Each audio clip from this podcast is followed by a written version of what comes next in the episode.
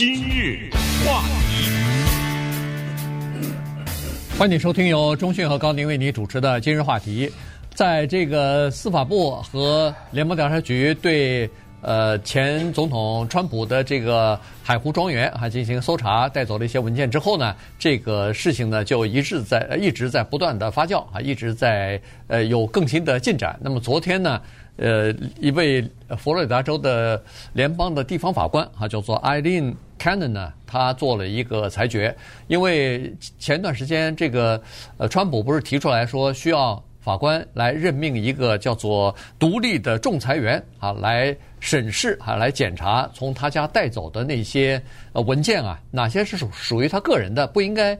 呃，被联邦机构所带走，哪些是属于政府的，那要归还给政府。那么，这个昨天呢，这个 Cannon 法官呢就做出裁决，显然是站在川普这边，说是同意设立这么一个机构啊。在英文当中呢，他这个这个这个职务呢叫做 Special Master 哈。那么有一个翻译叫特别主事官 啊，特别主事官，啊，对，有这么一个翻译。好，那。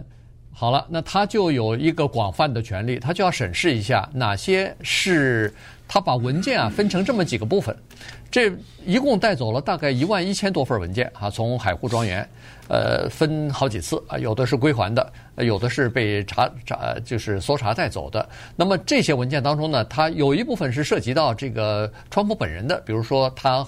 的和和就有的时候是有一些他跟医生之间的呃一些呃文件啊，或者是税务方面的个人的税务方面的一些文件，那这些和或者是和自己的律师方面之间的这些文件，那这些呢都属于是川普个人的那个。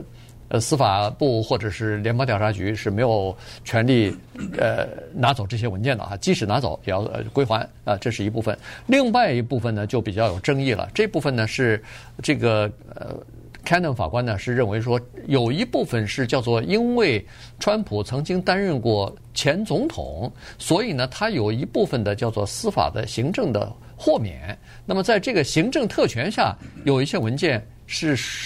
是可以，好像是他，他可以不用交给这个政府的哈，所以呢，他这个特别那个 special master 呢，就有权来决定哪些东西应该归还，归还给这个川普，哪些东西呢是司法部可以作为证据的。今天这个话题啊，有很多的问题呢，我们有三个字的答案，叫做不知道啊。为什么呢？因为的确是这个问题，比如说这些联邦的调查人员去。川普的家里面搜查，因为这个是美国历史上绝无仅有的一次，所以它里面的动机、它的背景很多是我们不知道的。查出来的东西有没有违反呢？不知道的。现在一个被调查的人说：“我需要一个特别主事官，或者是一个刚才你说叫什么独立的仲裁员，对不对啊？可以吗？不知道。这句话是什么意思呢？是这样的。”现在司法部对我中讯进行调查，我说呃，我要一个专门的人，另外一个人。这句话什么意思？就是川普的意思，就是说我不信任你。对，你是谁？司法部，你调查我，那是迫害。你迫害我不行，我得找一个独立的人。这个人不是共和党，不是就是就是咱们两家说，就跟那个律师挑陪审团一样，对不对？挑那个团员一样。你问我问，最后咱们俩都同意，就是他了啊，可不可以？啊，最后川普说可以，就是他，呃，这边的司法部说行，就是他，那两边达成协议，这个人可以吗？不知道哎，一个老百姓有这权利吗？对不对？没有，绝对没有。对啊，绝对没有啊，对不对？那么，于是一个前总统有这个权利吗？不知道。可是这个姓大炮的这个法官 啊，他叫 Cannon 呢，大炮 Cannon，他就说了可以，所以多有意思啊。就是美国的政治真的，我们在美国生活这么多年，都是一个学习的过程。不知道，可是呢，反正我就这么发生了。更有意思的是，昨天晚上第二次，美国的川普任内的司法部长 William Barr 上到福斯电视台啊，这是非常保守的电视台，曾经外号叫川普电视台，后来两人关系有点不太好。他上去，他专门还表态了，他说。这个叫大炮的这个法官，这个决定是大错特错。美国的司法部绝对应该上诉。也就是说什么呢？现在啊，川普说我不信你司法部，你迫害我，所以你给我找一个中立的人。然后司法部说不行，但是这个时候有一个法官说可以，也就是说一个联邦的法官是可以有越过那个司法部的权利的，对不对？好，那么这个时候球又踢回到司法部，司法部说我不行，我要上诉。现在司法部要不要上诉不知道啊，但是上诉的可能性极大。那么就是上诉。那就要上诉到一个比那个佛罗里达那个法官更大的一个地方去，那个呢再跑到乔治亚去了，知道吧？那个就是一个上诉的法院。对，那个上诉法院的十一名法官当中，六个是川普任命的，所以司法部就要去上诉去。然后那个机构再说可不可以？哎呦，这一踢球，这中期选举就选完了，对不对？没错。大概的意思呢，就跟大家讲讲啊，就是这个里面。我知道有些人义愤填膺啊，觉得啊这个总统家你怎么可以收？也有人说啊就应该啊这个人是什么？对不起啊，这都是老百姓的朴素的感情，这个背后有很多的司法方面的东西，我们并不是专家，我们并不了解，连司法部都不知道。你看，他都不知道有一个法官可以把他这个，对他都不知道有一个东西叫特别主事官会被任命出来，他要面对这个。所以，所有的这一切呢，我们就叫做跟着形势走，走到哪儿，咱们就看到哪儿。对。那么，这个 Cannon 法官呢，他是川普总统任命的啊，他是在这个十二呃，就是二零二零年吧，呃，是好像就是十一月，呃，就是这个呃，川普总统败就是败选以后九天之后啊，他就任命了这个呃 c a n n 呃当担任这个联邦的地方法院的法官，可见。总统啊，在任内，他不光是最高法院的那九名大法官，当然是呃这个机会非常难得。原因就是如果没有人退休的话，没有空位的话，你想任命也任命不了。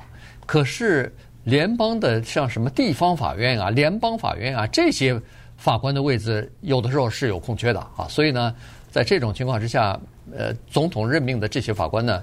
呃，以后会发生，会会发挥非常重要的作用，在某些案子的时候。对，是，但是我们也不能假设他们一定是向着的。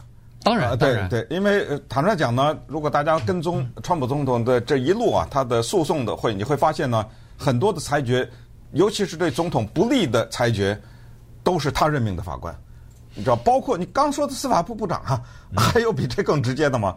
我今天我不任命你，你能当司法部部长吗？但是现在你看看。这威廉巴尔做了两件事啊，第一件事是坚决否认二零二零年的总统大选有舞弊行为，对，这等于扇他老板的耳光啊，对不对？现在又扇他第二个大耳光，而且是站在一个保守的，还不是上到什么 CNN 啊什么这种平台上。对，呃，当然这里头有例外，但是大部分是跟着这个政治理念走的啊，这个是无毋庸置疑的。现在就看一下美国的政治，你就会发现，实际上。它反映的国会里边的民主党跟共和党之间越来越走向极端，越来越对立，在中间派几乎没有生存的空间了，几乎没有说发言的这个权利了，基本上都是，呃，保守派越来越保守，呃，自由派越来越自由啊，越来越偏向左边，所以这个就反映在美国的政，呃，反映在美国的政坛里边，它反映的是什么呢？实际上是反映整个国家的这个分裂啊，所以呢，这个确实在。在这个问题上是一个题，在美国是一个非常大的问题。呃，我看那个呃《经济学人》的杂志上头，他有一一番调查，就是说，呃，最近这十年里边，在国会里边的这个投票啊，有百分之九十以上，甚至到百分之九十五是叫做党派对立的投票，也就是说，全部。要么就是民主党全部赞成，共和党全部反对；要么就是共和党全部赞成，民主党全部反对。所以在这种情况之下，有很多的议事的呃这个工作或者是法案。根本没有办法获得通过啊，所以呢，这个是影响整个的这个国家的运作的。那好了，现在这个 special master 啊，这个呃独立什么主事官，对 他的这个事情呢，肯定还会有后续啊。也第一，这人选还没出来；第二，司法部到底可不可以呃上诉？上诉了以后，上诉法院如果就是驳回的话，那是不是可以上诉到最高最高法院去了？呃，如果上诉到最高法院的话，那肯定是，别说是二零二二年，今年十一月份了，有可能二零二四年都排不上，排不上都说不准的哈。对，不过这个特别主事官呢，他有一个麻烦，这个麻烦就是，如果假如啊双方都同意的话，其实司法部同意的可能性，我觉得呃不是太大。那么进入双，但是一旦双方同意的话呢，这个东西有一个很大的麻烦，它真的是一个双刃剑。对因为我现在说我不相信你司法部，你给我找一个特别主事官，好了找了，那他的裁决可就完蛋了。你、嗯、你知道，如果他的裁决对你不利，你就没话说了呀。对，呃，如果你他只是不是他只是审理那个文、嗯、所谓的审理文件，就是他先过一遍这个文件，对，但是哪些要归还，哪些不归还。但是他过了文件以后，他会说这里面的有一些，你知道他会有一个特权，他要先看这个东西，对，对他全看，然后他要做出一个决定，说这些东西哪些是政府的，哪些是他可以拿的，川普的没错，对。他说出来的话，因为你想想，如果他只是一个看的话，那川普要他干什么呀？嗯，他肯定他有某些影响力嘛。可是他的这个影响力。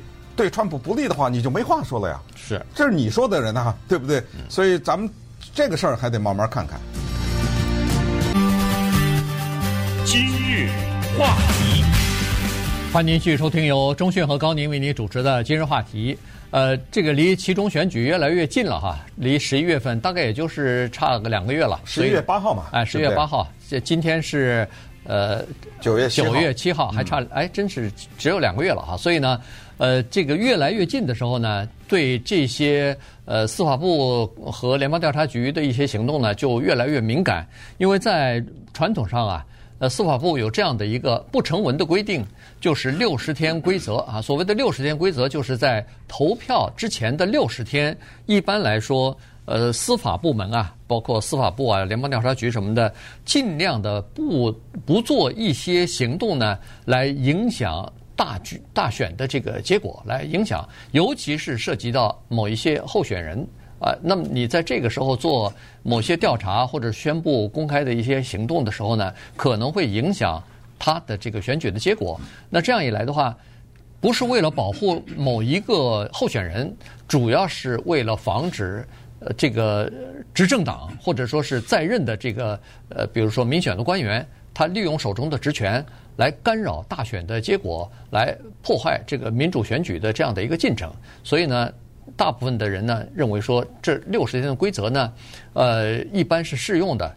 但是现在出现一个问题了，现在有人说这个呃，马上就要到投票的日期了哈，这个还有两两个月，那。司法部现在正在对前总统川普进行的调查，一共是三项。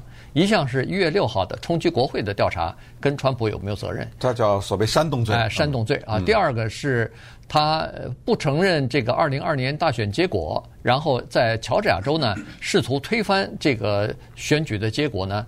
他的一些言言行啊，他的一些这个呃电话什么的，找票嘛，当时说，请你给我找出一万张票嘛，没错，这个有没有违法？这是第二项这个调查。现在又多一项，呃，非法的拿了呃属于联邦政府的机密的文件，放到自己的家里边去，带回到家里头去，这又是一项，一共是三项的在调查。那么这些到底是不是呃受到这个，比如说？六十天规则的这个影响或者是约束呢？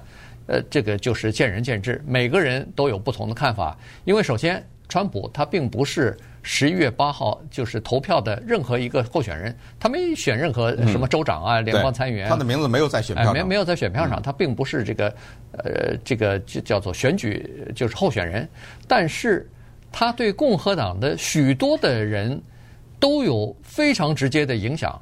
或者说是，呃，对，应该算是影响哈。就是说，在共和党里边，很多的候选人是靠着他的支持和背书，现在才获得初选的胜利，要进入到这个决选当中去的。所以，你看，在这种情况之下，那他是不是应该受到六十天规则的保护呢？嗯，这个呢，又刚才说的是不成文的规则，又是我们通过。各种各样发生的事情对美国的司法体制，甚至是对整个这个国家的理解，这个答案还是不知道。因为包括司法部的人在内，没有一个人敢有一个明确的回答说，川普属于这六十天。因为关于这个六十天都没有文字，对，对不对？所以这个呢，又是一个蛮有意思的。不过，就从现在的。什么司法部是怎么说了？一个联邦的法官又怎么说了？然后接下来又怎么上诉了？因为刚才说的那个 Callen Callen 的这个大炮这个法官呢，他的裁决他也有他自己的逻辑啊，他有自己的一套的说法。因为法官的裁决跟那个政客投票有时候有点不一样。他法官他必须得建筑在一些法理上，我是因为一二三四五哈，因为哪些原因，我认为川普他有权利找一个特别主事官，他有他的这么一套。所以从这一系列当中，我们可以看到呢，就是美国这个国家啊，它至少有一个东西呢，它是在试图啊拼命的捍卫，就是它这种体制之内呢，有一种对游戏规则的尊重。嗯，这个游戏规则大的规则叫做三权分立，对不对？司法、行政、立法。然后接下来，让我们看到很多，尤其是从。中国呀，还甚至从可能欧洲系的国都能觉得不可思议的事情，就是凭什么一个法官，对不对，把这么大一个决定，甚至总统的行政令什么都能够推翻呢？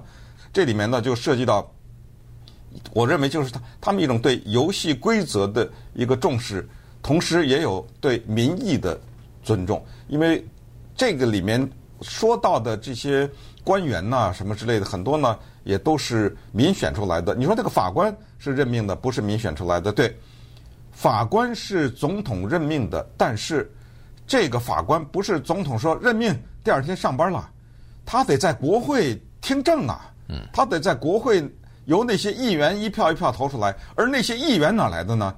那是老百姓投出来的啊。所以呢，这又是一点，一个叫做对游戏规则的。捍卫，再再有一个就是对党派的戒心，你可以看出来，不管是政府机构还是老百姓，他特别的防着，别到时候你这个党执政了以后，你滥用职权，知道吗？所以对党派的这种戒心呢，也体现出来。当然，平常的时候啊，所谓的正常的时候呢，这个问题不是这么凸显，但是到了这会儿，当国家如此之分裂的时候呢，这种戒心那绝对的就是，啊。特别的明显，而且在这种时候之间的争斗哈，为了一小点权力，这种争斗呢，就特别的体现出来。所以以前从未被人提出来的过这个六十天这个事儿就提出来了。但是你说这个事儿有道理吗？那么请问，二零一六年喜来利克林顿战川普的时候，那俩星期以前的联邦调查局去干什么呢？对啊，对那个 James 呃 Comey，联邦调查局局长 James Comey。就差两礼拜就投票了，突然之间说：“哎，我这儿有点事儿啊！” 他那电子邮件什么事？那当时的不得了。现在有事后有人分析说，呃，喜来利克林顿叫做以微弱的多数，就是他是整体的票是多的啊。对。但是选举人票微弱的落败，是因为 James Comey 造成的呀。嗯。有这说法呀？对不对？呃，确实有可能。对，有可能啊。所以现在是没办法。可是 James Comey。呃，联邦调查局的这个局长，如果我没记错的话，那不是那个奥巴马任命的吗？呃，奥巴马呃，而且这个人你有意思吧？他帮了川普一把在二零一六，但是后来马上反川。嗯。呃，川普上了以后，没两天就给他开了。对，对不对？所以，所以呃，就是说，司法部它有一个叫做它有一个手册啊，这个手册当中呢是规定的，就是说。以影响任何选举为目的，或者故呃故意的你帮助某一个候选人或者某一个政党的这种的做法，任何的官方行动都是错误的啊，都不都是违法的，都不能去做。呃，但是呢，他并没有说啊，有一个真正的六十天，有一个谁谁谁，比如说他没有列出来，比如说是是国会议员一级的，还是州议员一级的，嗯、还是市长一级的。这些人就不能调查了。那么，是不是这个民事调查，呃，比如说税务啊什么的，这些调查是可以停止，不用调查，等选举以后再说？还是刑事调查也必须要停止？还是涉及到国家的安全机密或者说是国家安全的事情？呃，是哇，这个细则在这里头就多了。没完没了你对，你怎你怎么去规定？当然，他的手册当中不可能有这个规定啊。所以呢，现在在这个问题上头呢，又是出现了这样的问题，就是你问。大家都知道，说原则上是应该这样、这样、这样，但是具体怎么做，没有一个确切的规定。对，那么感觉上呢，这个所谓的六十天规定啊，就现任的这一届政府来说，因为司法部的 Garland 这个人呢，你开玩笑说他对民主党，你说他没有意见吗？他差一点就当了法官了吗？最高法官，对不对？对呀，当年是奥巴马提名，Merrick Garland 让他做最高法院的大法官的。那么那个时候呢，参议院的那个时候还是多数党的领袖 Mitch McConnell 说，等选举以后再说吧，因为反正对不对？各种民调说川普必败，这二零一六年嘛，对不对？那你着什么急啊？反正川普必败，等他败了以后，你们爱选谁选谁吧。结果怎么着呢？这 Garland 活生生的这个大法官没当上，没当上以后被拜登任命了做个司法部长。当然，咱们这个都是用这个叫做小人之心了，是只是这么说。不，确实是这样子，对，确实是这样。我说，就是说他有没有记恨，咱们就不知道。哎，我说这个啊，这是用这个小人之心了啊。呃，所以就是说，这只是开玩笑，利用这个机会把这点背景介绍给大家，你知道吧？就是现在的司法部长呢，他是这么一个人。那么同时呢，呃，又是一个面临着十一月八号的这么焦灼的一个中期的选举啊，呃，种种的迹象表明说民主党会落败啊等等。因为这一次的中期选举呢，所有的美国的众议院的四百三十五个众议员全都要选，对。然后美国参议院的一百个参议员当中有三十五个人，所以这是一个。非常重要的一个选举，直接关系到拜登接下来还剩参众两院，对啊，怎么办？对不对？如果要是参众两院民主党没有占多数，或者一不管是参议院或者众议院失去了多数的话，那接接下来这两年拜登的这个政治哎不好过了，他这个火压就不不太好了，总统就不太好当了。